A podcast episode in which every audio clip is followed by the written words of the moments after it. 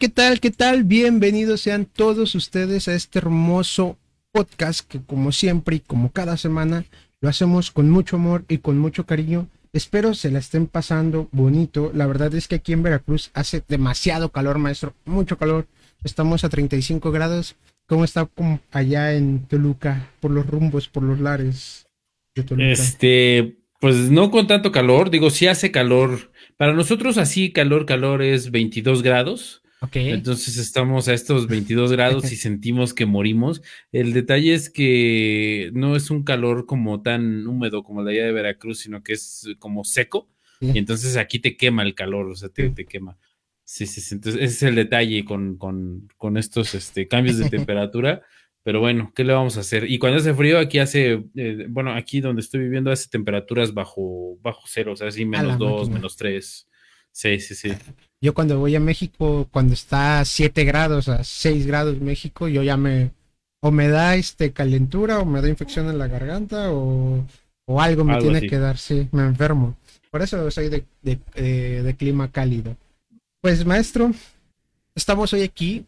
Eh, yo creo que las personas, ya han de decir, estos chavos como que ya se traumatizaron con el doctor, como que ya no saben de qué hablar, y no es que no sepa, o sea, a lo mejor y sí no sepamos de qué, sepamos de qué hablar, pero no, va más allá de todo esto. Eh, hoy vamos a hablar de un libro del doctor que se me hizo interesante y que ya veníamos desde hace como un mes diciendo que lo íbamos a hablar. Nos dimos a la chamba de, de estudiarlo y de leerlo. Pero cuéntanos, maestro, ¿de qué vamos a hablar el día de hoy? Bueno, vamos a estar hablando de este libro que vamos a poner el, nombre a ver si se alcanza a ver porque eh, pues tengo esta cosa como medio en el iPad, este, pero es este, este libro que se llama, déjeme poner la portada, se llama La Fuerza Vital del Cielo Anterior y bueno, yo lo conseguí con esta, con esta portada, a ver si se alcanza a ver. Ah, ok, este, Ajá. es la portada. como la... Sí, la, la original se supone, ¿no? Sí, sí, sí. Es correcto. del IMPEC, del Instituto Nacional para el Estudio de la Conciencia, eh, fue editado. Eh, y bueno, pues es, eh, digamos, conocido dentro de este mundillo porque eh, varios extractos salen en el documental de, Jacobo Greenberg al principio y al final. salen ahí y son, creo yo, los... es lo que le da esa, ¿cómo, decirlo? Es, ese punto especial de narrativa al documental, porque pues nos habla de un viaje, ¿no? Nos habla de un viaje que, está a punto de hacer el protagonista y al final es, como, o sea, al principio nos habla de, de, que va a iniciar este viaje y al final, eh, pues inicia el viaje, ¿no? Entonces es, como que la antesala o bueno, entre medio de estas dos citas eh, de este libro se desenvuelve el documental y para mi gusto es lo que le hace tener esa como, esa mística. ¿cómo decirlo? Pues, pues sí, o sea, el documental en sí es un viaje, o sea, ya, ya sea que lo veas en drogas o no, pero es, es, un viaje en sí mismo, ¿no? te, habla de toda la vida de, Jacobo Greenberg y, de todas las teorías que hay en torno a su, a su desaparición. Eh, y, entonces, eh, eh, por eso me en lo personal, por eso me llamó la atención el, el, libro? ¿no? Sí, por esas dos citas, porque en primera se me hacen muy bonitas las citas. Y en segunda, sí, sí, sí me causó como esa intriga, curiosidad de, de saber eh, más acerca de esta, de esa obra, ¿no? De, Jacobo. Sí, la verdad es que es un libro, bueno, yo también lo, lo, descubrí por el documental, y es un libro que mm, tiene un contexto muy raro, ¿no? O sea, eh, es como una historia muy, muy rara, o sea, todo el libro, vamos a empezar a entrar como en contexto, es la historia de un habitante de la galaxia de Andrómeda. ¿Ok? Eh, no recuerdo exactamente cómo le llamaban. Este, pero eh, cuenta y voy a tratar de, contar lo que me recuerdo, porque le decía al maestro que no lo terminé, me quedé en el último capítulo, no lo terminé, pero podemos darle una retroalimentación, creo, muy satisfactoria. Eh, y el maestro nos va a contar el final, ya me lo voy a expoliar, ya ni modo.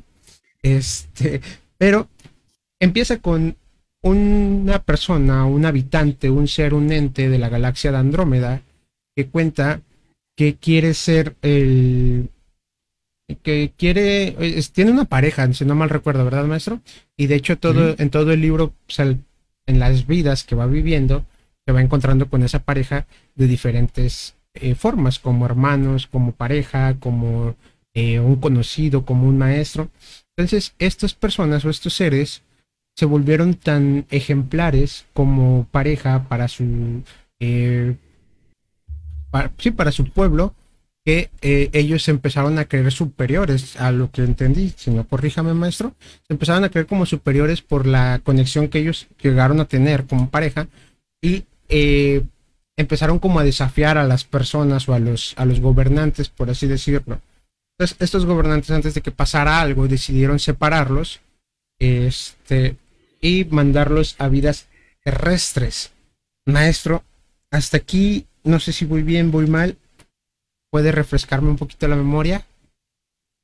Sí, no, no, no, vas, vas bien, efectivamente, son eh, dos seres que habitan en otra galaxia em, y aparentemente, bueno, ya en la descripción de, esta galaxia, pues son seres aparentemente muy evolucionados, tanto a nivel tecnológico como a un nivel, digamos, espiritual. Y, efectivamente, ¿no? se encuentra con esta alma gemela y empiezan a tener una convivencia eh, que va, digamos, o sea, que es muy profunda y entonces es tan profunda que efectivamente eh, lo plantea así en el libro, ¿no? Empezaron a jugar a ser dioses y empezaron a visitar como diferentes planetas y entonces los cachan porque hay unos planetas que no pueden visitar y es ahí donde, digamos, de alguna manera los, los, castigan, ¿no? Y como castigo los mandan a reencarnarse en, mencionan ahí en, en, planetas, en un planeta para su educación. Em, correctivo, le diríamos, ¿no? Entonces eh, los mandan pues al, planeta Tierra y, los mandan a reencarnar 11 veces separados y es ahí donde empieza ya los, los, los capítulos como tal, ¿no? Sí, de hecho, eh, algo que es muy curioso que yo le decía al maestro antes de empezar a grabar, eh, eh, antes de empezar a transmitir, que había personas que creían que este libro era como la vida de Jacobo Gurenberg. O sea, porque cuando tú lo lees, dices, ¿de dónde, ¿de dónde Jacobo sacaba tanta, tanta imaginación para escribir esto? Le comentaba al maestro que yo estoy leyendo otro libro que se llama Luz La Luz Angelmática que es, eh, se llama El despertar de la creatividad y la visión extraocular. Y en ese, no lo he terminado tampoco, pero en ese describe que eh, él conoció a un chamán llamado Don Lucio, y Don Lucio eh, fue el que le dio la luz, así lo dice él, para poder despertar esa creatividad. Y él hablaba como con entes, como con fantasmas, como con estas entidades místicas, para que pudieran despertar la creatividad de Jacobo y que a partir de ahí Jacobo empezó a escribir y de hecho en, el libro vienen otros cuentos que no son los que vamos a hablar ahorita, pero lo curioso es que este libro pues empieza con, en una galaxia, eh, en, la galaxia de Andrómeda, ¿no? Eso existe, pero no sabemos si haya vida allá, si existan seres desarrollados como él los describe. Y justamente el capítulo termina con que eh, los empiezan o lo empiezan a él y a su pareja a mandar a diferentes, eh, bueno, al planeta Tierra a vivir 11 vidas, como dice el maestro, suponiendo o dando a entender que el planeta Tierra es como un, eh, como una correccional, por así decirlo, como una cárcel donde tienen que venir a aprender de la, de la vida. Y no recuerdo, maestro, usted tiene ahí el libro, eh, si, si puede refrescarme la memoria, ¿cuál es el capítulo siguiente? Sí me acuerdo de los capítulos, pero no recuerdo exactamente cuál sigue. El capítulo, bueno, en el prefacio es donde, bueno, la introducción es donde nos platican todo esto. Ah. Eh, a, gran, a grandes rasgos, ¿no? Eh, pero ya en el capítulo 1, que es Andrómeda, es donde empieza a describir eh, la relación que tenía con su pareja eh, y, en sí, en sí, la, la cómo es la, civilización en Andrómeda, ¿no? Es como que el contexto, digamos, de alguna manera, toda la, la de todo el libro, de toda la, trama del libro, que es un libro cortito, eh, pero siempre empiezan a, describir cómo es la relación con, con su pareja eh, y cómo es que se meten en problemas, por así decirlo, y todo el contexto de, de, su civilización, o sea, qué tecnología tenían, cuál no, eh, y cómo es que, digamos, se manejaban y cómo es de alguna manera su parte espiritual, algo de sus costumbres, algo de su organización social y, etcétera, ¿no? O sea, es, un contexto, digamos, de, de, de para toda la historia, para desarrollar ya toda la historia como tal. Sí, sí, justamente eso es este lo, que lo que describe, ¿no? Y es lo que hablábamos ahorita. Continúa con el con, no recuerdo, creo que es la India maestra donde continúa. Eh, vaya, cada, cada capítulo es una parte o es una ciudad diferente a donde llega. Como que cada vida la viven en una, ciudad diferente, en una época diferente. Entonces, si no mal recuerdo, el primer capítulo es la India y habla donde tiene a su pareja y eh, voy a tratar de acordarme más, más o menos. Y esta pareja, eh, su esposa, tienen hijos y se van a vivir con un hermano, si no mal recuerdo, de la esposa, o sea, su cuñado de este ente porque reencarnan en, cuerpos, obviamente, con diferentes nombres y cada, cada capítulo pues menciona los nombres de las personas. Y este ente, eh, en una ocasión, va a pescar con el cuñado y cuando ve a lo lejos empieza a incendiarse una casa, ¿no, maestro? Eh, y la casa que ven, bueno, cuando llegan, es la casa de su, em, de su, casa de él y ve, ya describen, si no mal recuerdo, que no alcanza a ni siquiera ver a su esposa y ni siquiera ver a sus hijos cómo murieron, sino que fallecen dando a entender que la esposa que fallece o que muere eh, es la reencarnación de su pareja eh, de Andrómeda. Entonces eh, fueron como, así yo lo entendí, fueron como la, pareja que, reencarnaron en esas vidas y que él se va a un bosque, ¿no, maestro? de ahí no recuerdo muy bien qué sigue. Sí, se va a un bosque y encuentra como, como a un maestro espiritual y le aprende, digamos, algunas cosas, pero vaya, muere en el, en el bosque, ¿no? O sea, se muere su, su, maestro espiritual y él se queda ahí, sigue viviendo ahí y escribe algunas cosas eh, que es, digamos, lo, lo, que, algo de lo que él sabía, lo escribe sobre piedra y básicamente muere ahí en, medio de la, del bosque o de la jungla, ¿no? Ahí, ahí queda. Y ese capítulo a lo que yo pude interpretar es la idea de poder ser eh, uno con, la tierra, ¿no? Porque al final él describe, si no recuerdo, si no mal recuerdo, la persona o el maestro que se encuentra su papá, ¿no? Que en una ocasión deja de, de verlo, desaparece su papá y cuando él empieza a divagar o a, deambular después de que se muere su esposa, muchos años después de que se muere su esposa y sus hijos, él empieza a divagar y a la persona que se encuentra en el bosque es su papá. Entonces su papá pues como que lo empieza a instruir en este tema como de la naturaleza, de convivir con la naturaleza, sobrevivir. Y después de esto fallece el papá y él se queda con la eh, con esa idea o con ese con ese mm, con esa vivienda. Y no recuerdo ahí si, si el papá, o bueno, pues, perdón, si cae un trueno o algo, algo sucede en el bosque donde él dice una última palabra y es donde muere.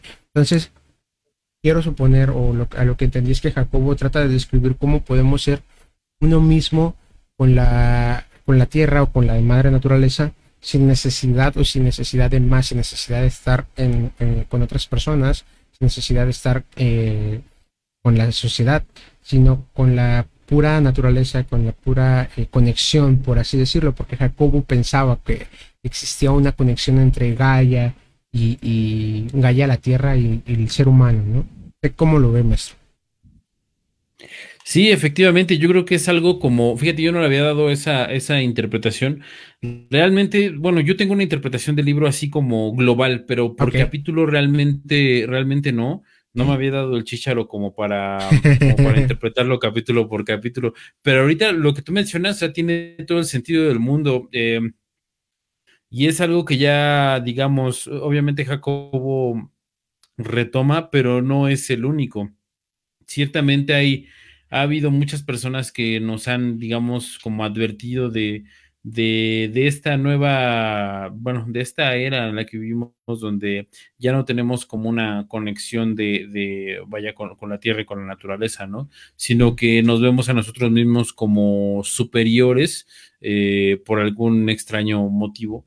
Y, y a todo lo demás lo vemos como como algo que se utiliza, como algo utilitario, como algo que nos pertenece y como algo a lo que tenemos el derecho de, explotar, ¿no? Entonces, esa, visión, pues ha estado con el ser humano desde hace, yo creo que dos siglos o dos siglos y medio, eh, al menos en Occidente, y sí ha sido como que un problema eh, que no, no hemos eh, no hemos tomado conciencia, ¿no? O sea, sí, sí nos, nos creemos como que todo lo que está en la tierra está para nosotros, para servirnos a nosotros, y no nos vemos eh, a nosotros mismos integrados, ¿no? A, la, a la, tierra o, a todo lo que nos rodea. Y eso, eh, pues, genera, digamos, toda la serie de desbalances que, que estamos viendo, ¿no? O sea, como la, la depredación al máximo de, de los, de los recursos naturales y pues la, la, depredación del hombre por el hombre, ¿no?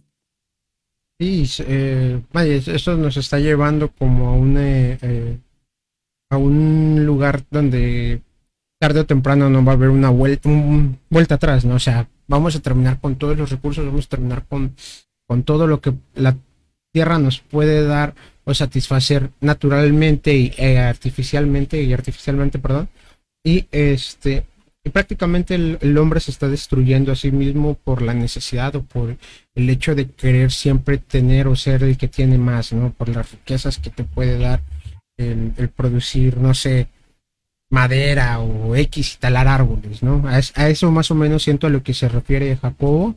Eh, ¿Por qué? Porque estos libros, estos capítulos, un dato interesante, es que estos capítulos eh, se dividen por país, o sea, sí, por, por lugar donde estuvo la persona o el ente, y, eh, y tiene como un, un pequeño parrafito o dos palabras, que es el yo soy, el yo siento, el yo creo, el yo, eh, vaya, no recuerdo exactamente cuáles son, pero así va, va, va este, van los capítulos, no son como los títulos, los títulos de los capítulos, por ejemplo, la India, el yo creo, no recuerdo si es eso, pero más o menos así es el, tema, ¿no, maestro? Este, yo soy. Yo soy. Entonces, bueno, vaya, ahí nos podemos dar la idea, ¿no? Si englobas la historia y el yo soy, pues es como el uno, ¿no? Pues yo así lo interpreto igual y Jacobo no, estaba pensando eso y estaba pensando en otra cosa, pero bueno, estamos para interpretar eh, la obra desde nuestro punto de vista. Maestro, no sé si quiera comentar otra cosita o si continuamos. Pues ya nada más por, por último, ¿no? Yo soy, yo creo que eh, no es, o sea, todos los, los, capítulos llevan un, un, porqué y el yo soy creo que va al principio porque pues es la parte fundamental de muchas, por no decir todas, las escuelas esotéricas eh, o las escuelas espirituales. El, yo soy es eh, como que el punto principal o el punto inicial de, cualquier estudio eh, de este tipo, ¿no? Ya sea espiritual o esotérico. Y por eso yo creo que inicia con esto del yo soy, ¿no? Porque es la parte fundamental de, cualquier camino iniciático, ¿no? Entonces es, interesante cómo Jacobo también hila en, en, su obra algo de este conocimiento y yo creo que no es como accidental, ¿no? Sino que tiene un, un propósito, el propósito que cada lector le quiera dar, claro. Claro, sí, es bien sabido que, que es bien sabido que Jacobo siempre estuvo como interesado en esos temas esotéricos y chamánicos, ¿no? Y que fue a varias, este, con varios chamanes y con y, a varios lugares donde practicaban eh, ciertos conocimientos esotéricos desde diferentes puntos de vista y desde diferentes religiones. Y hasta cierto punto no sabemos porque no hay nada documentado si él perteneció a algo o algo por el estilo, pero en sus libros sí menciona que pues con los chamanes sí le gustaba acercarse, tratar de sacarle el máximo conocimiento de ellos, ¿no? Y siempre respetando como las creencias. Creo que esa es como una parte importante, siempre respetar la creencia de los demás y poder aceptarlo como, eh, como uno mismo, ¿no? O sea, poder aceptarlo y poder integrarlo, creo que es la palabra correcta, ¿no, maestro? Sí, sí, sí, efectivamente. ¿Nos puede ayudar con el capítulo que sigue, maestro? No, no recuerdo exactamente. El, sería el 3, es este Egipto, yo tengo, es el ah, tercer. Eh, ese capítulo. me gustó mucho, ¿eh? No sé si lo quiera empezar a comentar, maestro, si, se acuerdan. No, no, no, adelante, adelante, a ver, este, coméntanos tantito. Ok. Eh, Egipto eh, habla de dos personas, de dos hermanos gemelos que nacen eh, no recuerdo, creo que menciona el pelo rojo por ahí. Eh, y siempre trataban de... Escuchaban según ellos voces. Y aquí estos dos hermanos gemelos volvemos a concluir que son la reencarnación de los habitantes de Andrómeda nuevamente. Y que estos hermanos les gustaba como... No recuerdo si escuchar voces o cerrar los ojos y, y ver imágenes, me parece que esa es la idea. Pero lo hacían en voz baja para que los guardias de Egipto no los eh, no, no los fueran a descubrir y no los fueran a, maltratar, ¿no? O sea, los hacían como escondidas. Sus papás decían que casi no los veían.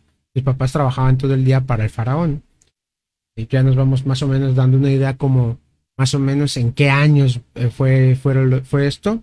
Había faraones y, y, y, recuerdo que estos chavos, ay, no quiero cajetearla, pero recuerdo que estos chavos se van y encuentran se unen a un grupo de una persona que eh, está como profesando una palabra, ¿no? Y resulta ser, si, me equivoco me corrige maestro, resulta ser que se juntan con nada más y nada menos que Moisés y lo acompañan a una, a, las, ¿cómo se llaman las montañas a donde fue Moisés, maestro? Es este, ay, el, monte, este, este, no, ¿para qué lo voy a regar? No, no, no, Sinaí es donde murió Jesús. Ah, perdón, perdón. Ah, bueno, no, recuerdo. Llegan al monte donde se supone que Moisés tiene la conversación con Dios de los diez mandamientos, pero ellos se quedan abajo. Es el Sinaí, perdón. Sí, es el Sinaí. Sí, ah, sí, sí, sí. E, ellos se quedan abajo, pero al ver que Moisés tarda semanas y semanas y semanas, pues todos empiezan a desesperar y empiezan eh, todos con todos, ¿no? Empiezan a tener este resurgías, eh, relaciones con todos. Así lo describe el libro, ¿eh? No, no vayan a pensar que yo estoy imaginando cosas y que yo estoy diciendo cosas que no son. Así lo describe el libro. Este, y que al final Moisés sí baja. O sea, después de ciertas semanas Moisés baja con los diez mandamientos.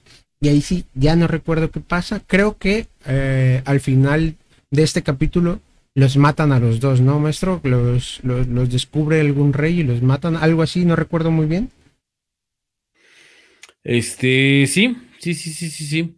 Eh, parece, y aquí es eh, a riesgo de, de, mm, de, equivocarse. De equivocarme. Eh, pues bueno, es que sucede ahí, bueno, describe al menos una cuestión, ¿no? Cuando sube Moisés y, y este y, se, queda, se quedan, digamos, todos a, la espera, pues hacen ahí un, relajito, ¿no? Ahí con, fiesta y toda la cosa. Eh, y después, pues obviamente baja, baja este Moisés y ya como que empieza a poner orden. Eh, y bueno, pues es, es como, ¿cómo decirlo? Eh, pues está, está como muy atenido a, la, a lo que es como la, historia bíblica, ¿no? Pero sí, en efecto, terminan matando a, digamos, al protagonista y al hermano en este caso. sí, terminan muriéndose. No recuerdo, creo que de ahí se separan de Moisés. Este, y ellos terminan asesinados por, por, por algún rey o algo así. Este, no sé cómo puede interpretarse de este capítulo, maestro bueno, es. Sí, ahí, bueno, esta historia es, es como. independientemente de la cuestión bíblica, en, esa época eh, estaba, bueno, vamos a ponernos como en contexto, ¿no? Antes la humanidad no tenía como, como calendario, como un calendario como lo tenemos ahorita. Entonces se regía por, por la posición de las constelaciones. Entonces, eh, lo que sucede ahí, y, esto sucede, digamos, en todas las culturas de esa época, hay una Mm, digamos, la, la, mm, la constelación que estaba alineada. Eh, no, no la quiero regar, voy a decir dos porque no estoy completamente seguro del dato, pero estoy entre Aries y Tauro y por eso en, ese, en esa época se veneraba mucho ya sea a, los toros eh, eh, o, a, los carneros, ¿no? Entonces, em, pues eran un, símbolo, digamos, de, que estábamos en esa eh, época, por así decirlo, porque no había fechas en esa época, y entonces muchos lo asocian con una cuestión como muy, eh, sí potente de, la humanidad, pero también como muy primitiva. Y no es hasta cuando entra, digamos, la, época o la era de, de Pisces, que es cuando nace Jesús, por eso se simboliza con el, con el pescadito.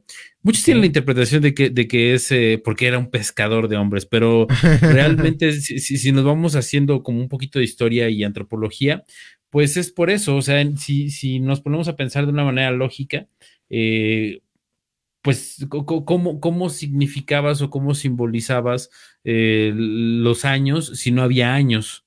Si no había, no, no, el concepto de años, digo, sí, sí existía, pues sí lo medían, pero no eran los años como los que tenemos ahorita, porque pues estamos contando a partir del nacimiento de Cristo. Entonces, hacia atrás, pues es difícil, eh, o cada pueblo tenía su, su, manera de medirlo, ¿no? la manera estandarizada era esa. Y, y esa, esa constelación en particular, pues está representada en muchos cultos alrededor de, bueno, de, esa, de esa época, desde Mesopotamia, bueno, Babilonia, eh, Medio Oriente, África, inclusive en Europa, ese, digamos, ese culto al, toro, ¿no? O al carnero, son, son dos diferentes épocas, y entonces por eso el relato bíblico menciona de, de Moisés en concreto, menciona que, bueno, cuando Moisés se va a este, al monte a platicar con, con Dios, pues todos hacen, y, e inclusive en la Biblia lo menciona, ¿no? Hacen un, un, toro de oro y empiezan a hacerle sacrificios y empiezan a hacer orgías y a beber alcohol y etcétera, etcétera, ¿no? Eh, que pues era más o menos lo que se estilaba en la época, o sea, en la época pues eran así las, las fiestas eh, y podemos tomar como referencia esas celebraciones eh, bueno, en algunas civilizaciones cercanas inclusive había como cultos más, un poquito más, bueno, que nos parecerían a nosotros más siniestros, donde había sacrificios humanos, sacrificios de niños, etcétera, en, honor a, esta deidad, eh, digamos, a este eh, toro, por así decirlo, que bueno, ya cada cultura le iba poniendo un nombre, y entonces la, simbología del de la subida, bueno, de Moisés cuando sube por los mandamientos, pues es esa, ¿no? O sea, simboliza que esa era se está acabando y entonces llega la era, eh, digamos, de Dios a poner como orden en, todo, en toda esta situación, ¿no? Y en vez de, hacer como como seguir adorando deidades, en, en, al menos en la cuestión, este, eh, bueno, con los judíos de, de, esa época, pues todos empiezan a, digamos, formar o alinear con la idea de que hay un solo Dios, ¿no? Y esa es, digamos, la metáfora eh, que simboliza Moisés eh, trayendo la ley de, Dios, los diez mandamientos en este caso, ¿no? Pero sí, sí es este, interesante verlo ya en un contexto histórico, porque vemos que la, la, o sea, los símbolos sí tienen, digamos, un significado y no nada más están ahí, digamos, como por adornar la historia, ¿no? Sino como por ponerlo en tu carrito atrás. Exactamente, ¿no? Sino que si, si hay un porqué de, de, de, por qué sucedían esas cosas, por qué las escribían y digamos lo que significaba, ¿no? En este caso, pues Moisés significa una, una, un nuevo paso en, en la manera de pensar eh, a Dios, ¿no? En este caso pues, se mueve la manera de pensarlo, digamos, de una manera politeísta, ya a centrarse a una manera más, eh, eh, digamos, monoteísta, ¿no? Con el Dios, con el Dios único, el Dios verdadero de, los hebreos, ¿no? Y ahí nace también, por ejemplo, el, nombre de Dios, que pues unos le dirán Yahvé y otros le dirán Jehová, porque es con puras... letras vaya, no tiene vocales, Sí, y no tiene vocales, entonces es un nombre como muy difícil de interpretar, eh, pero vaya, ese es el famosísimo tetragramatón, que son las, las cinco letras que forman el nombre de, Dios, ¿no? Y de ahí se desprende, digamos, otras cosas. Tetra. No, son cinco, ¿no? Tetragramatón, ¿son cinco? Según yo son cuatro. No sé, igual. Vamos a dejarlo en cuatro porque me, puedo equivocar. Este, pero vaya, entonces son las, las, cuatro letras que forman el nombre de Dios y, que bueno, se, daría también o daría también, porque de ahí se, se desprenden también una secuencia de, creencias que pueden, creer, que pueden caer, perdón, también en el, en el, en el misticismo, ¿no? Que son creencias ya un poco más esotéricas que van evolucionando a través del tiempo y que también es, como muy interesante su historia. Pero bueno, yo como veo el capítulo de Jacobo Greenberg, ya para aterrizarlo, pues es eso, ¿no? O sea, es, esa, esa cuestión de, ordenar el pensamiento hacia una sola, no una sola deidad, eh, pero sí a una sola cosa, a un solo ente, ¿no? Que a lo mejor utiliza como metáfora la deidad de, de, de Yahvé o Jehová, pero a final de cuentas, pues es una sola sustancia, por así decirlo. Ok. Qué, qué, loco, ¿no? Yo no, lo, yo no lo había puesto como ese background este, histórico de, de, de, todo el tema bíblico, pero sí está bien, bien interesante, ¿no? Yo lo había eh, relacionado más como con el tema de... Em, eh, no, sé cómo explicarlo, como la conexión entre dos personas, ¿no? La conexión que, digo, todo el libro habla de eso, pero este tema en específico o este capítulo en específico yo sí lo había relacionado más como la conexión que puedes llegar a tener con una persona desde que, desde que naces, ¿no? O sea, los gemelos como tal, y si, lo, si aplicamos la teoría de que hablábamos hace mucho tiempo, usted y yo, de Einstein, Podolsky, Rose, este, el hecho de que ellos están juntos desde el nacimiento y desde la panza de la mamá y nacen, podemos decir que son dos células que siempre han estado juntas y que, y que siempre este, van, a, van a estar conectadas con algo, ¿no? ¿Con qué? ¿Quién sabe? Con algo. Y eh, mucha gente dice, ¿no? está el mito este que dicen que cuando le pegas a una a un gemelo, el otro lo siente, ¿no?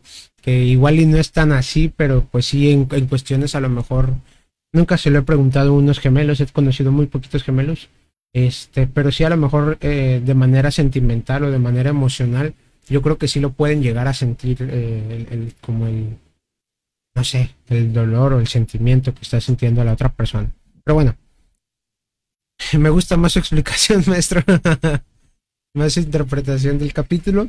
Eh, está excelente, está, está, muy bueno. ¿Le parece si nos vamos yendo eh, con el otro capítulo, pero eh, pues, este, si quiere ya no lo profundizamos tanto, tanto, tanto, sino los como que los tocamos así por encimita para que tampoco nos llevemos dos, tres horas aquí.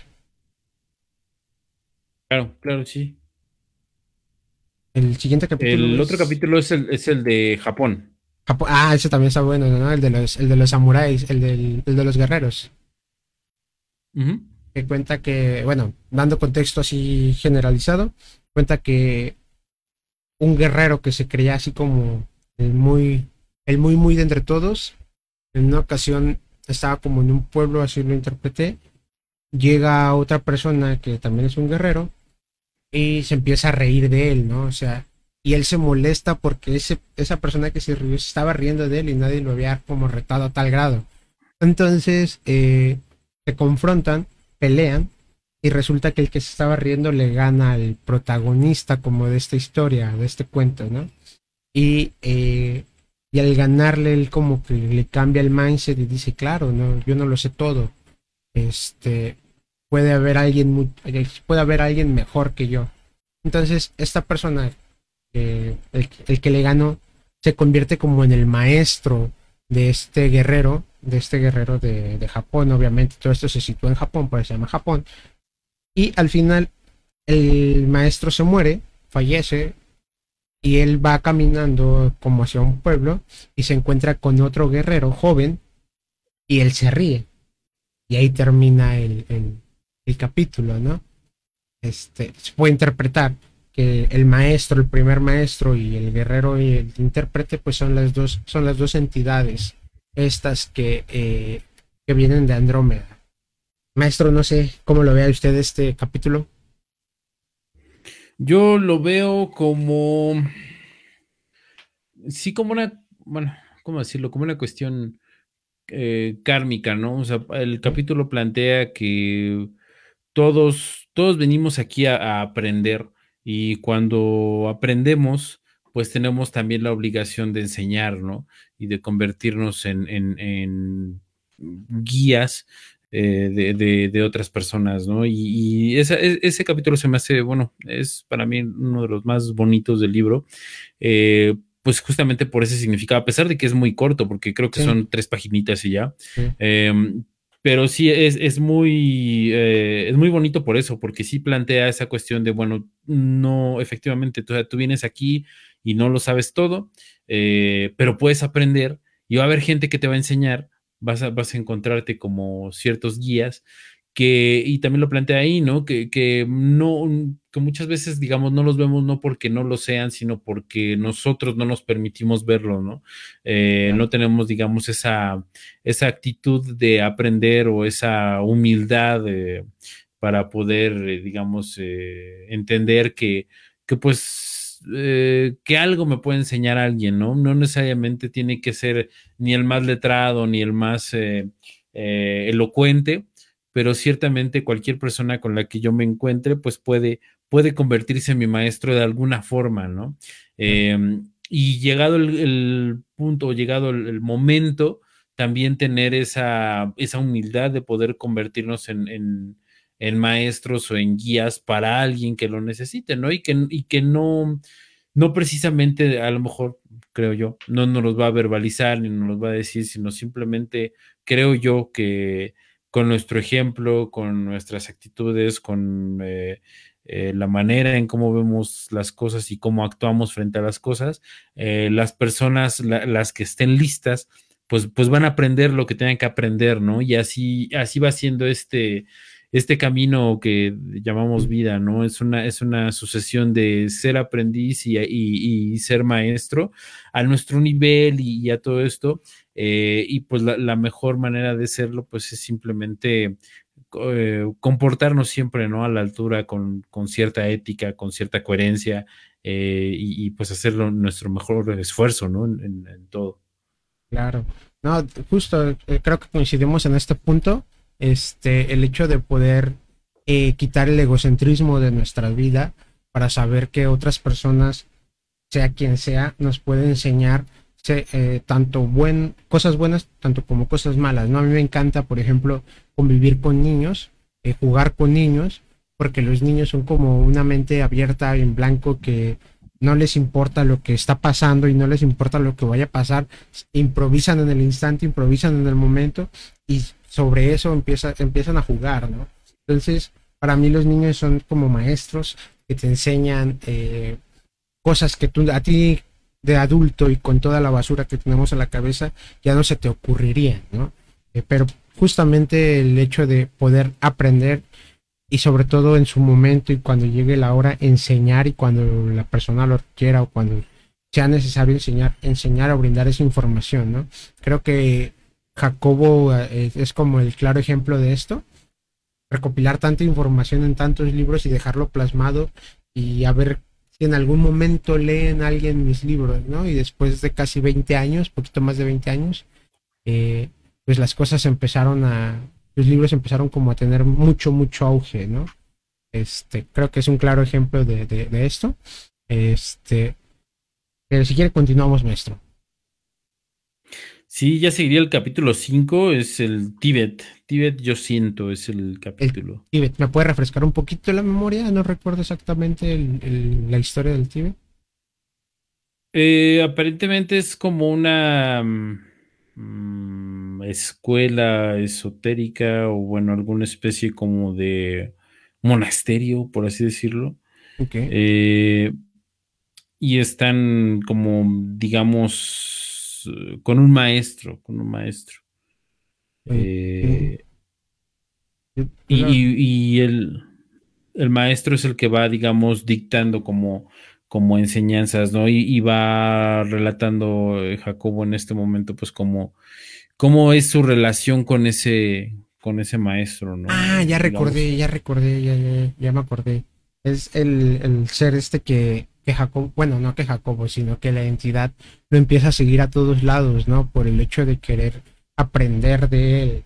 Eh, y que llega el punto donde esta persona vuela, ¿no? Algo así, no sé si quiera eh, apoyarme ahí. Ah, no, me, no me acuerdo de ese dato. creo, no, no, no. Y, si, y si existe, creo que no, no puse atención este a esa parte a, esa parte no este sí a, lo que yo me refiero es que eh, este, este, el protagonista de esta historia se queda tan em, embobado por así decirlo tan tan anonadado por la capacidad intelectual que tiene este ser eh, que lo empieza a seguir a todos lados y que empieza o que trata de buscar siempre su eh, su atención. Entonces este ser en su sabiduría pues no es que lo ignore, sino que simplemente existe. O sea, no es que él, lo ignore como tal, sino que sí existe, o sea, está en la vida, no sé cómo decirlo. Entonces, incluso Jacobo, o bueno, no Jacobo, perdón, el protagonista de esta historia, eh, deja a su familia por, por seguirlo a, a, este ser. No recuerdo cómo termina esta historia. ¿Usted se acuerda, maestro? Mm, no, pero sí me acuerdo del detalle, eh, algo similar a lo que mencionaste. Este, no vuela, bueno, no, recuerdo que volara, pero sí atraviesa una roca. Ah, ok, ok. Sí, algo, así, algo así pasaba, sí. algo como muy, muy volado de la realidad, pero sí atraviesa una roca y este acaba, pues creo que, que como que lo, lo, lo siente, ¿no? Lo presiente eh, a este, digamos, a este ente. O sea, ya no lo vuelve a ver, pero creo que lo, anda como presintiendo. Ok. Y la verdad, ahí sí. Ahí sí le fallo porque sí, no recuerdo exactamente de esa historia. Sí me acuerdo que es como de, de, este ser que, lo está siguiendo y que lo está buscando. Y que llega momentos en que ya no lo puede seguir. Yo me acuerdo que lo menciona, igual estaba muy, muy drogado en esa ocasión, maestro. igual no, recuerdo, pero sí me acuerdo que, por ejemplo, llega como a una montaña donde ya no lo puede seguir o a un lugar donde ya no lo puede seguir y el ser empieza a volar. Algo así me acuerdo, maestro. Igual estoy mal. No, no, se, no se preocupen. Igual para eso estamos como dando como el contexto para que si ustedes lo quieren leer, vayan y lo lean. Sí.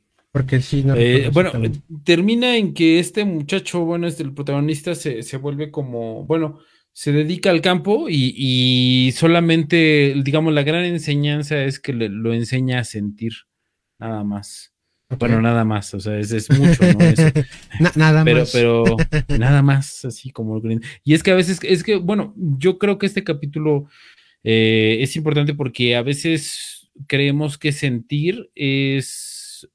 Son dos cosas, ¿no? O lo que sentimos así como emocionalmente, de me siento feliz, me siento triste, etcétera, o lo que podemos sentir con nuestros sentidos, ¿no? con lo que veo, lo que toco, lo que todo esto, ¿no?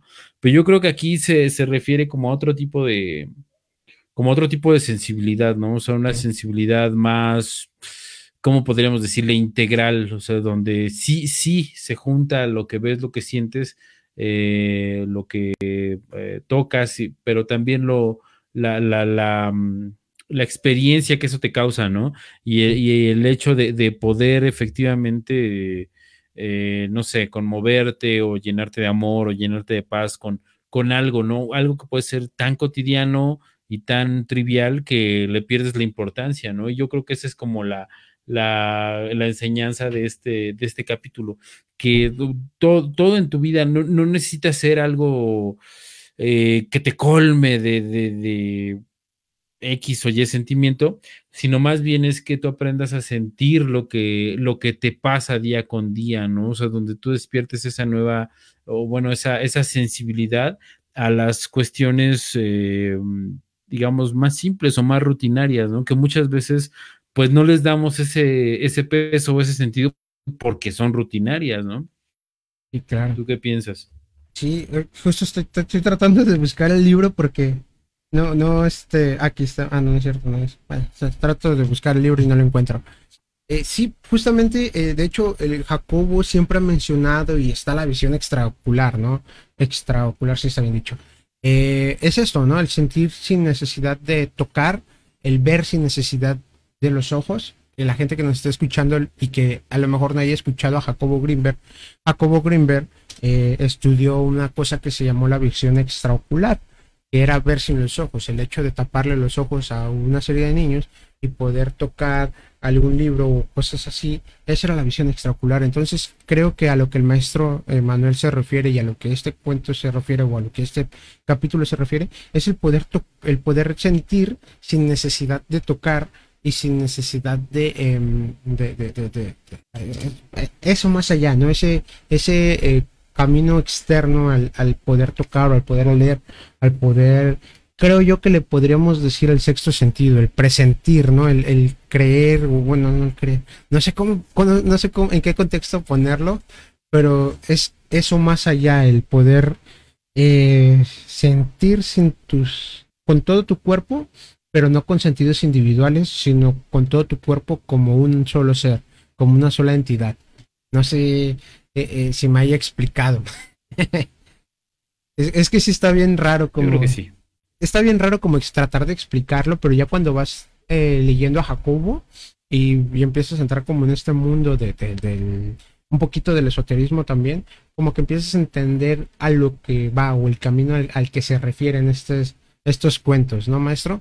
Si quiere, eh, continuamos ya para no, no, estancarnos en este, en este capítulito. Continuamos con el siguiente que es. Es Jerusalén, yo quiero. Ok, Jerusalén. Así se llama. Pues resulta, e-, de ese sí me acuerdo más o menos, no me acuerdo exactamente qué, pero sí me acuerdo más o menos del principio, que, o de la premisa, que resulta que el protagonista de esta historia nace en la época de, del nacimiento de Jesús. Bueno, cuando Jesús ya era Jesús de Nazaret, ¿no? Cuando Jesús ya era el maestro iluminado que estaba en, en, en, este que, todos conocemos, ¿no? El que, la Biblia nos dice que caminaba por los ríos o por los mares, que convertía el agua en vino, ese Jesús nos estamos refiriendo. Y eh, resulta que esta persona, esta reencarnación en esta vida, pues resulta que ni más ni menos fue uno de los apóstoles de Jesús. Fue una de las personas que eh, estuvo con Jesús en sus momentos, eh, siguiendo, predicando su palabra, estando al lado de él pero de ahí ya no me acuerdo. Si me refresco un poquito la memoria, maestro, ya creo que voy a ir como asociando las ideas. Sí, eh, bueno, efectivamente, pues está, es, obviamente es un judío, eh, vive casado y le llegan las noticias, ¿no? De que hay alguien que, está haciendo como cosas wow eh, y que pues se dice que es como el hijo de Dios y mandan como a, una, un colectivo de rabinos a ver si sí es cierto y luego regresan y le dicen que sí es cierto y entonces como que se emociona tanto que, que lo va a buscar eh, y ya vaya, lo buscas, entrevista, lo, lo, lo aceptan como discípulo y pues narra básicamente lo que sucedió, o al menos la, un poquito de la historia bíblica, ¿no? De, de pues que lo, lo, encarcelaron, que lo juzgaron, lo, mataron, lo crucificaron, etcétera, y narra un poco de la resurrección y, y, al final pues también menciona que Jesús en su juventud estudió en... En, en, em, Egipto, ¿no? No, bueno, ahí mencionan en, en la India. Ah, en la India, sí, sí, sí, sí, perdón, sí. Y, y, se van a, bueno, que, que, también es, lo que tú dices también es, es eh, un poco cierto, ¿no? Eh, pero vaya, se van a, y bueno, resulta que este muchacho se va a la India y ahí es donde termina eh, sus días, ¿no? En, la India. Pero este capítulo yo creo, eh, se llama Yo quiero, eh, y creo que se llama así porque, pues, es como... Es como ese renacer, ¿no? O sea, cuando nosotros queremos algo, eh, estamos dando por terminado algo que teníamos presente, ¿no? Entonces, como para poder ejemplificarlo, si yo quiero un nuevo celular, estoy dando por sentado que ya no quiero el viejo, ¿no? Porque quiero uno nuevo. Entonces, yo creo que se llama así, yo quiero, porque, y, narra precisamente la, muerte y resurrección de, Jesús, pues justamente porque hay dentro de él como un anhelo, ¿no? Dentro de, de, nosotros mismos, tal vez, no sé, un, anhelo de querer, eh, de querer algo, y ese querer algo es, es, son esas ganas también de renunciar a, a lo viejo, a, lo viejo que somos o a lo viejo que tenemos, ¿no? Entonces, eh, cada quien lo adecuará a, mm, a, lo que queramos, pero eh, hablando como más concreto del libro, eh, si usted llegó a este libro, pues es porque quiere algo, ¿no? Y en el hecho, en el hecho, en el acto de querer algo, también quiere renunciar a algo. ¿no? Y entonces, pues ya cada quien se podría responder como esas preguntas eh, dependiendo de su, de su situación, pero yo creo que este, este eh, capítulo pues nos invita justamente a esa reflexión, ¿no? O sea, que por, por muy simple que lo queramos ver, pues por qué estoy leyendo este libro, ¿no? ¿Qué es lo que quiero con este libro? Y en el hecho de responderme esa pregunta, también me voy a dar cuenta de qué es lo que ya no quiero, ¿no? Con, eh, O lo que quiero dejar atrás con, este libro, con esta enseñanza, con este eh, conocimiento, con lo que sea, ¿no? Entonces yo creo que es, este capítulo en particular pues nos invita a, esto. Y obviamente pues también nos da para, para rascarle en, teorías, ¿no? Por, ejemplo, esa teoría de que Jesús estuvo eh, en Egipto, de que estuvo con los esenios, de que estuvo en la India, que digo, fueron 30 años que bien pudo haber estado en las tres, ¿no? Em, y, si no al menos este cerca cerca de esa de, Jerusalén o con personas que estaba Grecia eh, exactamente o sea por ejemplo las escuelas griegas pues ya, ya tenían mucha influencia de, Egipto en, en ellas eh, entonces, pues también pudo haber sido por ahí, ¿no? Y, también de, es que Jerusalén es como el punto geográfico donde convergen, o sea, converge el oriente y el occidente. Entonces, aunque sea nada más por cuestiones de comercio, yo creo que es un área que tenía, digamos, como esa facilidad de poder influenciarse de otras, eh, de otras culturas, ¿no? No a la misma rapidez que ahora, pero sí, sí traer o, intercambiar ciertos eh, conocimientos, ¿no? Digo, por poner un contexto, si los filósofos de la antigua Grecia podían hacer esos viajes, pues no es imposible que en los tiempos de, Cristo, pues hayan dado también esas, esos cruces culturales, ¿no? Justo, vaya, es un capítulo eh, algo loco, que es donde volvemos a caer en lo mismo, ¿no? Como a Jacobo se le ocurrió eso, ¿no? ¿De dónde lo leyó? ¿De dónde leyó todas estas historias, todas estas teorías? ¿De, dónde lo sacó, no? Y, justamente por eso dicen que eh, este libro es como la historia de Jacobo, ¿no? Que Jacobo, vaya, muchas personas como que lo, lo, magnifican y lo, lo, ponen en un pedestal como un extraterrestre, como un ser de nuestro planeta. Y no sé, no sé, no, no podemos eh, decir que sí, sí, no pero lo que sí es que eh, era una persona que tenía mucha imaginación y que sabía mucho de metáforas, porque este, este libro en concreto, no he leído otros, pero este libro en concreto, estos cuentos son una metáfora y, como lo dice el maestro, ¿no? El yo quiero es una metáfora del poder querer algo y el querer dejar atrás eso que, ya no queremos, ¿no? El, y aquí entran cuestiones de lingüística y, cuestiones de, de interpretación, pero en, cuestión de metáforas, estos libros, cada historia como que te va dejando un aprendizaje inconsciente que a cada persona le va em, dando un, o cada persona le va dando un significado diferente a cada uno de los de los eh, de los capítulos en general por así decirlo como que todos tienen un solo propósito como que cada capítulo tiene su propósito bien establecido o sea este capítulo habla de esto pero cada quien lo puede ver desde diferentes puntos de vista. Eh, no sé, maestro, si quiera continuar. Sí, es el capítulo 6 y se llama India, yo analizo. Yo analizo. Ay, no recuerdo de este maestro. ¿Me ayuda un poquito? Eh, sí, bueno, yo recuerdo como poquito también, eh, pero habla sobre la meditación ya en concreto, ¿no? Em, y bueno, habla de, dos personas, no recuerdo exactamente mucho el, capítulo, pero vaya, son dos personas que se encuentran.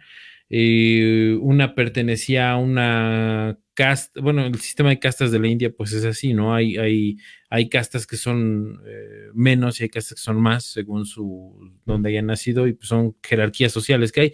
Entonces, esta persona se encuentra en una jerarquía pues más o menos y se encuentra alguien de una jerarquía muy, muy, muy abajo, ¿no? Pero sin en cambio, su, su, o sea, se siente esa necesidad de de estar con esa persona, ¿no?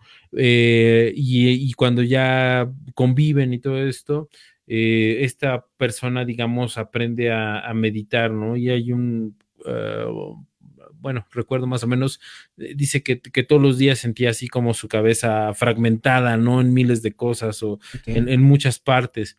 Y entonces es mediante esta mm, meditación que puede, digamos, llegar a apaciguar eh, esa, esa a, su mente, ¿no? Y yo creo que aquí ya eh, Jacobo se va, digamos, adentrando, ¿no? Sea, si, tomamos el libro como una serie de, de pasos o de instrucciones, por así decirlo, en, esta, en este capítulo, pues ya toca un poquito el tema de, de la meditación como camino o como disciplina, ¿no? Para, para poder, digamos, híjole, no me gustaría utilizar el término trascender, pero sí por lo menos para mejorar nuestra condición humana, ¿no? Y, de tener un poquito más de, orden en, nuestra cabeza, ¿no? Ya sin, llevarlo a, al extremo que, bueno, podría ser eh, la, la, la, transmutación de, de la conciencia o X o Y cosa, sin llevarlo hasta esos niveles, pues yo creo que el nivel como más inmediato es ese, ¿no? O sea, poder tener un poquito más de, orden en nuestras ideas, de orden en nuestros sentimientos, de orden en nuestras vidas, ¿no? Y, marca como la meditación como ese, como ese primer paso o primer escalón, ¿no? Creo yo. No recuerdo, le soy sincero, no recuerdo este capítulo, maestro, no recuerdo de qué habla, no recuerdo cuál es la historia y no, no, me acuerdo, tendría que, darle una ojeada para más o menos decir, ah, ya me acordé, pero eh, pues prácticamente sí, ¿no? O sea, Jacobo como que eh, volvemos a lo mismo, sabía algo que a lo mejor en su momento no muchas personas sabían y sabía también que a, no, que a no todas las personas le iba a entrar de la misma manera. O sea, no a todos les va a entrar la meditación si se la das cruda como meditación autolusiva, ¿no? O no a todos les va a entrar la información cruda como si se la dieras en la actividad sintérgica, sino que hay que disolvérselas un poquito, hay que, por así decirlo, machacarla, disolverla y dárselas en la boquita bien, este, bien, bien molida, sin que, eh, sin que se vea con con esa intención de querer enseñarte algo, sino nada más contarte una historia, ¿no? Contarte una historia de qué, no sé, ya tú la interpretarás, pero él con la intención detrás o la intención eh, bien trabajada de poder darte un camino, de, de poder llevar una vida más, eh, pongámosla placentera, ¿no? Porque no podemos decir una vida excelente porque no sabemos o no, no sé si existe ese término, pero sí una vida más placentera, una vida más tranquila y una vida donde tú puedas controlarte a ti mismo como persona. Eh, ¿Continuamos, maestro? Eh, sí, uh, el siguiente capítulo es el 8 y es eh, Polonia, yo equilibrio. Polonia. Y, ajá. Este, trata de dos rabinos, bueno, de, de un chico que está estudiando como para rabino, pero se, se enferma. Eh, no describe bien de qué, pero aparentemente como que le dan unas fiebres muy fuertes y empieza como a delirar, pero dentro de esos delirios empieza a recordar su primera vida, ¿no? Su vida en Andrómeda y empieza a recordar muchas cosas de las que nos hablan, por ejemplo, en la introducción de la música, de los sentimientos y de todo este rollo de, esa introducción. Eh, y dan a entender que también hay, eh, bueno, que este chico estudia con otro y aparentemente son como esas almas eh, gemelas que nos platican, digamos, en la, en la introducción, ¿no? Pero vaya, habla ya al final, creo que este es como uno de los menos crípticos o de los menos metafóricos, porque pues habla al final de que, pues sí, se muere este señor, bueno, en, esta vida se muere, en esta vida del capítulo 8, y vaya, su última reflexión es que el, equilibrio es, eh, digamos, un, ¿cómo decirlo? Voy a leer esta parte porque para no regarla, dice, hacia el fin de esa vida comprendí que la verdad se encuentra en el equilibrio exacto de todas las cosas, ¿no? Y por eso este capítulo se, se llama así, o sea, eh, habla sobre el, equilibrio, el balance, que es algo muy cierto, ¿no? A veces eh, yo pasé también por esa etapa, ¿no? Donde dices, no, pues voy, voy, a, voy a trabajar, porque para eso venimos a la vida, para trabajar y, y, tanta, ¿no? Eh, pero te das cuenta Creo que, yo estoy en esa etapa. No, no, no, y está bien, o sea, es que es algo que siento yo que todos necesitamos vivir, o sea, eh, es algo que todos necesitamos pasar, pero pues siempre y cuando no caiga como en niveles, pues, donde sacrifiques, digamos, no sé, familia, salud, eh, salud mental, salud física, ¿no? Eh, y a mí sí me pasó, o sea, sí definitivamente sacrifiqué mucho, mucho a la familia porque pues era de la idea de, no, no, no, siete días a la semana y este, voy en mi día de descanso, no importa, y, todo, todo hasta el final, ¿no? Eh, y sí está bien, o sea, trae sus recompensas, pero sí te das cuenta en un mediano plazo que que descuidas otras cosas que tal vez no vuelvas a tener, ¿no? Eh, digo, cuando estás soltero, pues dices, bueno, no pasa nada, ¿no? Pero cuando tienes familia, en lo particular, pues tengo un hijo y dices, chin, pues son cosas que, pues que ya no voy a volver a ver, ¿no? Y que, y que tal vez te pierdes eh, por esa situación, ¿no? Y que tú dices, bueno, si tuviera a lo mejor siete hijos, pues no hay bronca, ¿no?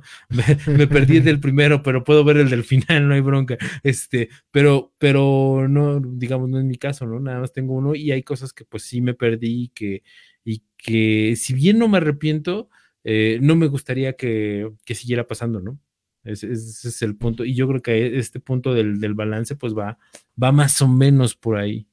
El equilibrio. Y poder tener un equilibrio en, cada, en cada aspecto de tu vida, ¿no? Que es lo que hablábamos de, con la metáfora que usted ponía de las poleas, ¿no? La, metáfora de las poleas de poder, si jalas una parte, van a venir las demás, ¿no? Entonces hay que tener como un equilibrio entre todas para poder jalarlas uniformemente y que esté ese, eh, pues ese equilibrio eh, en todas las áreas de tu vida, ¿no? Incluso eh, perdón que meta la PNL, pero la PNL si hay una, que otra técnica que te dice que la preguntes, vaya, la PNL utiliza mucho como la conversación con el inconsciente y le preguntes a tu inconsciente si eso que vas a hacer es ecológico para toda tu vida, ¿no? Es, tienes ese equilibrio en toda tu vida, o sea, tanto en la familia, tanto en la salud, tanto en la economía, tanto en tu paz mental, tanto en tu relación, en todo, todo, todo. Eh, sí, me recuerdo más o menos ese capítulo que empieza como viendo los copos de nieve, ¿no? Si no mal recuerdo, y bajando por la, por, por la, por afuera, por la ventana, y, cómo ve que cada copito de nieve es diferente y cómo puede ser diferente, ¿no? Y hay una infinidad de cosas o una infinidad de copitos de nieve que no van a ser iguales y que cada uno, como las gotas de agua, cada uno va a ser diferente.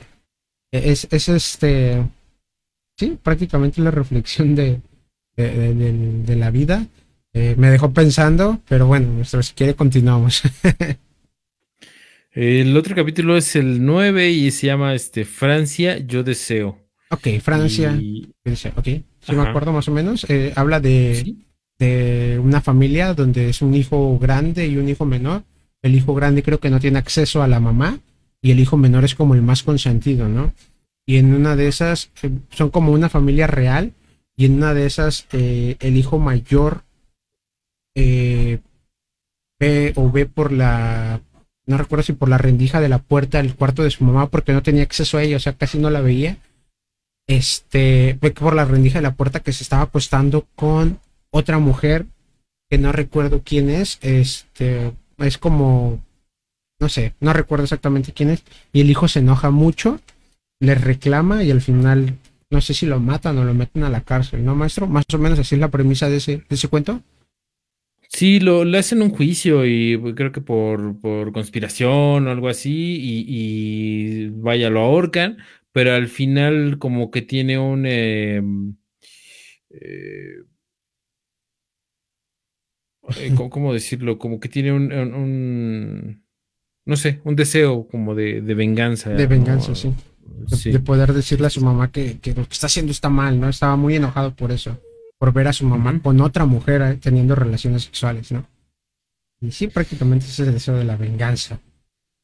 Sí, ahí no sé cómo interpretarlo, porque sí, es, sí habla del deseo, pero eh, no sé, no sé qué nivel de lectura darle, porque no, no sé, yo creo que ahí sí es como más, no, no quiero decir que es como personal de Jacob, pero sí está muy críptico en, en, ese sentido, ¿no? O sea, porque yo lo leí y pues digo, pues es, es como una anécdota, ¿no? O bueno, vaya, lo cuenta con, con, ese, con ese ánimo, ¿no? Como de anécdota, pero ya no, yo, yo en lo particular no le encuentro como que un, significado, ¿no? Más allá, más allá del ego herido, pues no, no le encuentro otro, otro nivel. Sí, yo también cuando leí como que dije, ¿qué onda, no? Como que, como que este cuento no es de este libro, ¿no? Como que no va siguiendo la secuencia de, lo que nos va enseñando a lo largo del libro. Pero igual, y si le damos otra leída, le encontramos quizá un, este, un significado ya más profundo, ¿no? Ya con todo lo que estamos leyendo. Porque yo tampoco le encuentro como un, este, un significado real o un significado profundo a esto. Que, pues lo que usted dice, ¿no? El, a lo mejor lo podemos interpretar como el hecho de que eh, muchas veces deseamos, bueno, deseamos cosas, por ejemplo, este chico que deseaba ver o estar con su mamá y al final te decepcionas de estas cosas, ¿no? Puede ser, no sé. Eh, híjole, pues puede ser, ¿no? Eh, digo, aquí voy a citar como a un, filósofo que hablaba de sobre la fe y, la, y la razón, ¿no? Y decía que los textos religiosos entre más sin sentido son, pues son más religiosos y justamente son más religiosos porque tienen ese sinsentido, ¿no? Eh, entonces yo creo que pues es algo similar con este capítulo, ¿no? realmente no, a lo mejor me falta darle otra repasada y posiblemente en una segunda parte de este podcast pueda decir, ah, yo creo que puede ser así, pero de momento sí se me, se me barre totalmente, ¿no? O a lo mejor alguna persona que nos escuche cuando lo lea, va a decir, ay, ¿cómo no lo pudieron entender estos sopes y habla de esto? ¿no? sí, claro. Claro, claro. Sí, sí, sí. Eh, ¿Le parece si continuamos? Creo que eh, ya, ya estamos a punto de acabar, ¿no, maestro? ¿El Sí, vamos en el 10, que se llama Safed, yo veo. Safed, ah, ok, las esferas de Safed. Eh, Safed, la verdad es que yo no había escuchado de, esta, de este lugar, por así decirlo. Yo lo estoy leyendo en, en la luz angelmática, lo menciona menciona que él tenía, Jacobo Greenberg tenía la intención de escribir un libro que se llamaba Las esferas de Safet. Eh, él menciona en este libro, no voy a mencionar el de la luz angelmática porque no recuerdo exactamente qué dice, pero, perdón, no, no recuerdo, no, no voy a mencionar el de la fuerza vital del cielo porque no recuerdo exactamente qué dice, voy a mencionar el de la fuerza, el de la luz angelmática. Que menciona que Safet es, digo, nunca lo había leído hasta este momento, es como un bosque, un lugar mágico que tiene vida propia. Es como un, sí, él lo menciona como un bosque que tiene vida propia, donde el propio bosque em, tiene, eh, aparte, tiene cantos, hay magos o brujos que hacen como sus hechizos allá adentro, y tienes como que respetar a este lugar, porque si no este lugar te es como muy, no sé si muy vengativo, pero sí tiene como sus represalias tratarlo mal, ¿no? No sé, maestro, usted si pueda darme un poquito más de, retroalimentación de este lugar. ¿Qué crees que este es el, que menos sé? Eh, realmente no. Este sí es el que menos, eh, tanto el que menos sé como el que menos recuerdo de todos los, capítulos. Ok.